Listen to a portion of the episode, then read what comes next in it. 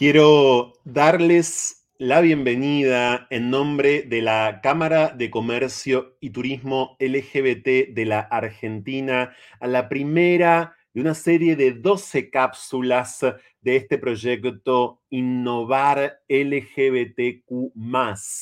Esta primera cápsula, la del día de hoy, está dedicada, y, y de hecho así se llama, a emprendedores LGBT, el orgullo como impulsor de tu negocio.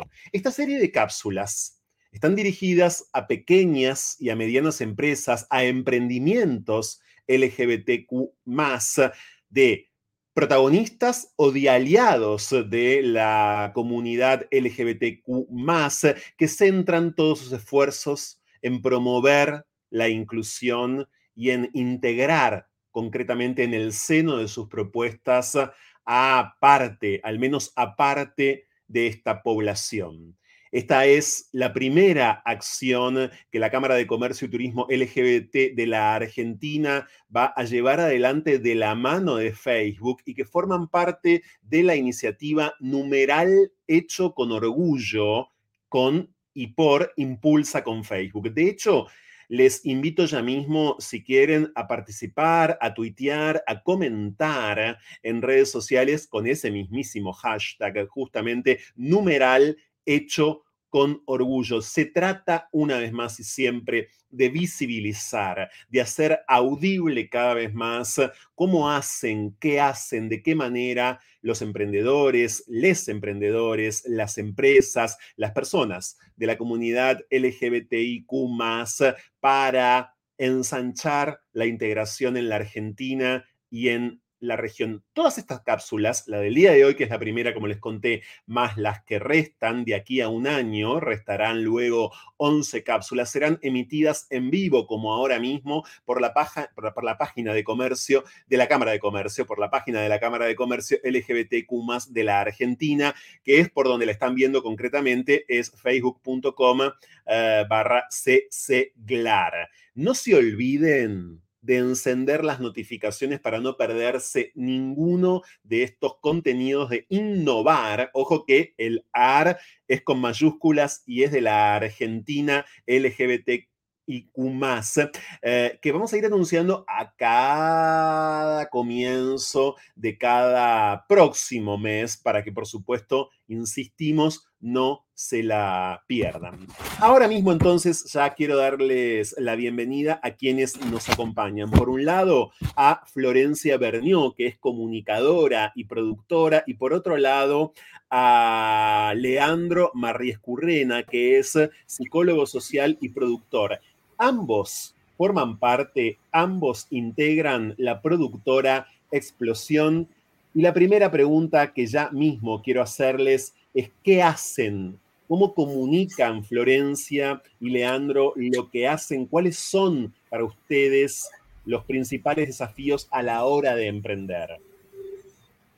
Hola, Franco, un gusto. A, a todos, a todas y a todos, gracias a vos, eh, a la Cámara también por invitarnos y a Facebook por, llevar adelante esta iniciativa. Y como bien dijiste, integramos, somos una de las caras visibles de, Explosión, que es un, grupo que es una productora creativa, que llevamos adelante eventos, experiencias, contenidos para distintas organizaciones, instituciones. Llevamos adelante varios proyectos y siempre con, la, perspectiva que, bueno, que hoy nos convoca, que es la inclusión, la diversidad, la accesibilidad. Estamos muy contentes de que también eh, Señas en Acción, una organización amiga, nos está acompañando. Así que hola Cecilia. y bueno, y como bien decías, em, llevar adelante una productora como, como la nuestra al principio de, nuestros comienzos no fue fácil porque comunicar lo que hace una productora no es sencillo porque siempre se tiene como la idea de que, bueno, tenemos, no sé, los wedding planners o los planificadores, siempre estamos como en el detrás de escena, entonces para, para nosotros estar en, en cámara es una experiencia muy interesante y es muy, linda llevarla llevarla adelante. Y es un desafío poder comunicar qué es lo que hacemos, porque una productora puede llevar adelante diversos proyectos y a la hora de comunicar está bueno sentarse en, las distintas plataformas, que bueno, que eso es un poco lo que hacemos, ¿no? No solamente comunicamos en, nuestras redes sociales o en nuestra página web, que es, obviamente seguramente nuestra carta de presentación, nuestra tarjeta de presentación, sino que nos encargamos que también toda nuestra comunicación esté basada en una, cuando nos reunimos con alguien, a la hora de mandar un correo, a la hora de eh, tomarnos un café con un cliente. Y eso también es lo que queremos transmitir, ¿no? Como qué importante ser eh, coherente y auténtico, auténtique a la hora de, comunicar y estar en conexión con, con otros, ¿no? Sai, como dijiste, por cierto, nos está acompañando eh, Florencia, nos está, acompañando concretamente Señas en Acción, sea que pueden encontrar, claro, en, la web sin ninguna dificultad y que está transformando esto, este intercambio, y así será siempre, eh, en un intercambio también, por cierto, accesible. Eh, interrumpí un instante para subrayar esto, ahora sí te escucho, claro, Leandro. Sí. Em, bueno, Flor estaba comentando el tema de los desafíos ¿no? que, que aparecen al momento también de, de comunicar. Em, como tenemos una, eh, una actividad eh, comercial que es tan diversa, todo el tiempo nos están llegando distintos proyectos, distintos eh, pedidos de servicios, eh, nos involucramos con grupos de gente, de personas muy diversas, entonces siempre este desafío de cómo comunicarnos y ser respetuoso de las personas, de las realidades que viven esas personas, eso es siempre algo como que nos va invitando y nos propone dar un pasito más en materia, digamos, de, comunicación respetuosa, ¿no? De, poder siempre ir buscando cómo poder ser lo más amigable posible, de todo el tiempo estar reconociendo las diversas identidades, regiones, eh, maneras de vivir, de encarar, ¿no? Entonces, nuestra actividad todo el tiempo ¿sí? nos invita a, hacer como ese ejercicio, a lo cual lo vemos como eh, un puntapié que nos tiende a fortalecer, ¿no? No te digo que en algún momento uno no se agarra un poco la cabeza y dice, uy, ¿cómo, hago con esto? Pero en general siempre eso, cuando lo, incorporamos y lo, abrazamos un poco, eh, nos termina eh, potenciando, ¿no? Así que eso es algo que nos, en general nos, nos aporta. Hay un arco que va de la idea al proyecto que para emprender, por supuesto, es central. ¿Cuáles fueron, Florencia, Leandro, para ustedes esos primeros pasos y cómo fueron esos primeros pasos que determinaron poder concretar el proyecto que es Explosión, que es vuestra productora. Sí, eh, nosotros eh, por, en paralelo, digamos, individualmente, ya veníamos haciendo eventos y encarando proyectos y, y no, sabíamos que, eso también podría ser nuestro propio proyecto. Lo hacíamos para otros, ¿no? Trabajábamos para otros, eh, otras organizaciones, para otros, eh, otras instituciones, eh, para ministerios de cultura, de salud, en el caso de Lean. Y mm, a medida que, que, fuimos transitando ese camino, nos dimos cuenta que eso podía ser nuestra actividad, que podía ser nuestro propio proyecto.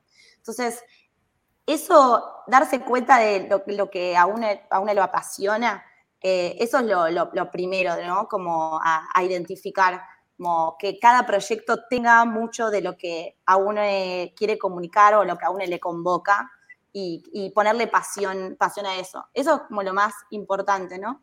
Y después, bueno, no, eh, obviamente hay que tener en cuenta que esto, para que sea un proyecto viable y sostenible, hay que planificar como cualquier proyecto. Entonces, hay que poner sobre la mesa los objetivos, hay que armar una, planificación muy clara, estratégica y, ponerse objetivos al principio, obviamente, cortos y posibles, posibles de lograr para no frustrarse. Y después, a medida que va pasando el tiempo, bueno, decir, bueno, si, puedo, si logré esto, pasar a la siguiente etapa, ¿no? Eh, eh, ir em, logrando a mediano y largo plazo lo que, lo, que queremos, lo que queremos hacer, sin olvidar, obviamente, nuestra propia identidad, lo que queremos hacer.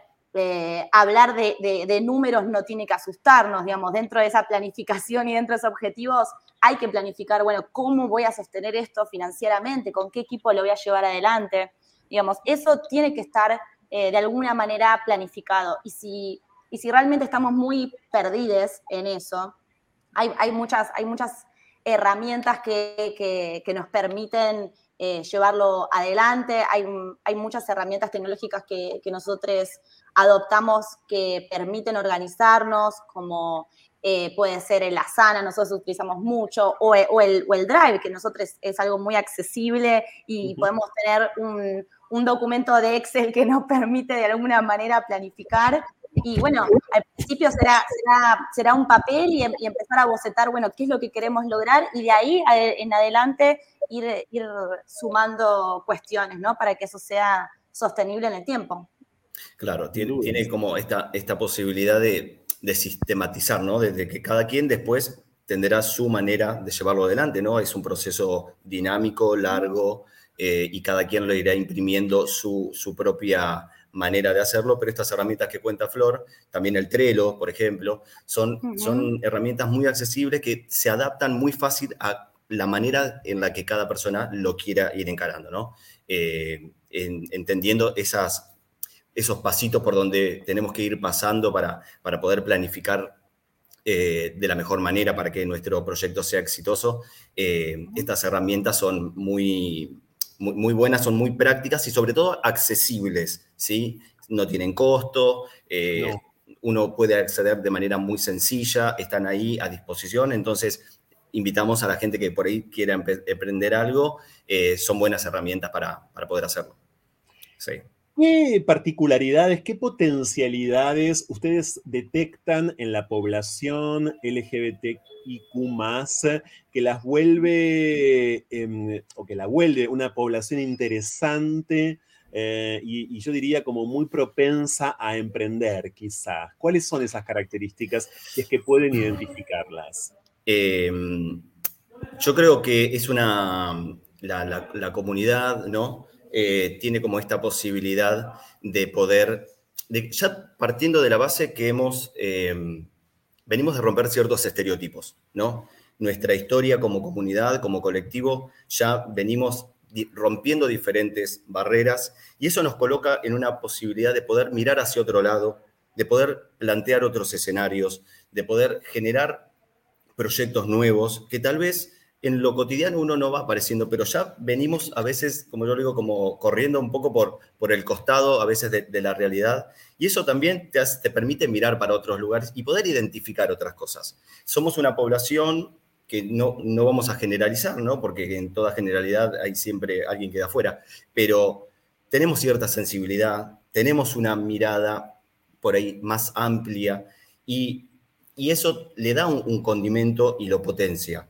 Eh, eso el mercado lo, ve, lo puede palpar, ¿sí? Eh, y es, una manera de, poder decir, bueno, che, podemos hacer esta otra cosa, podemos proponer algo por este lado, eh, y eso creemos que nos lleva a poder construir una mejor realidad, una mejor realidad también en, el mercado, en los distintos mercados, y, por ende también le estamos, nos, fortalecemos como, comunidad y también fortalecemos a la sociedad en sí, porque estamos proponiendo más diversidad de maneras de, proponer y de consumir y de, de, gestionar. Entonces, son cosas que, creo que tenemos mucho para ofrecer como comunidad eh, para nosotros mismos y también para la sociedad completa, ¿no?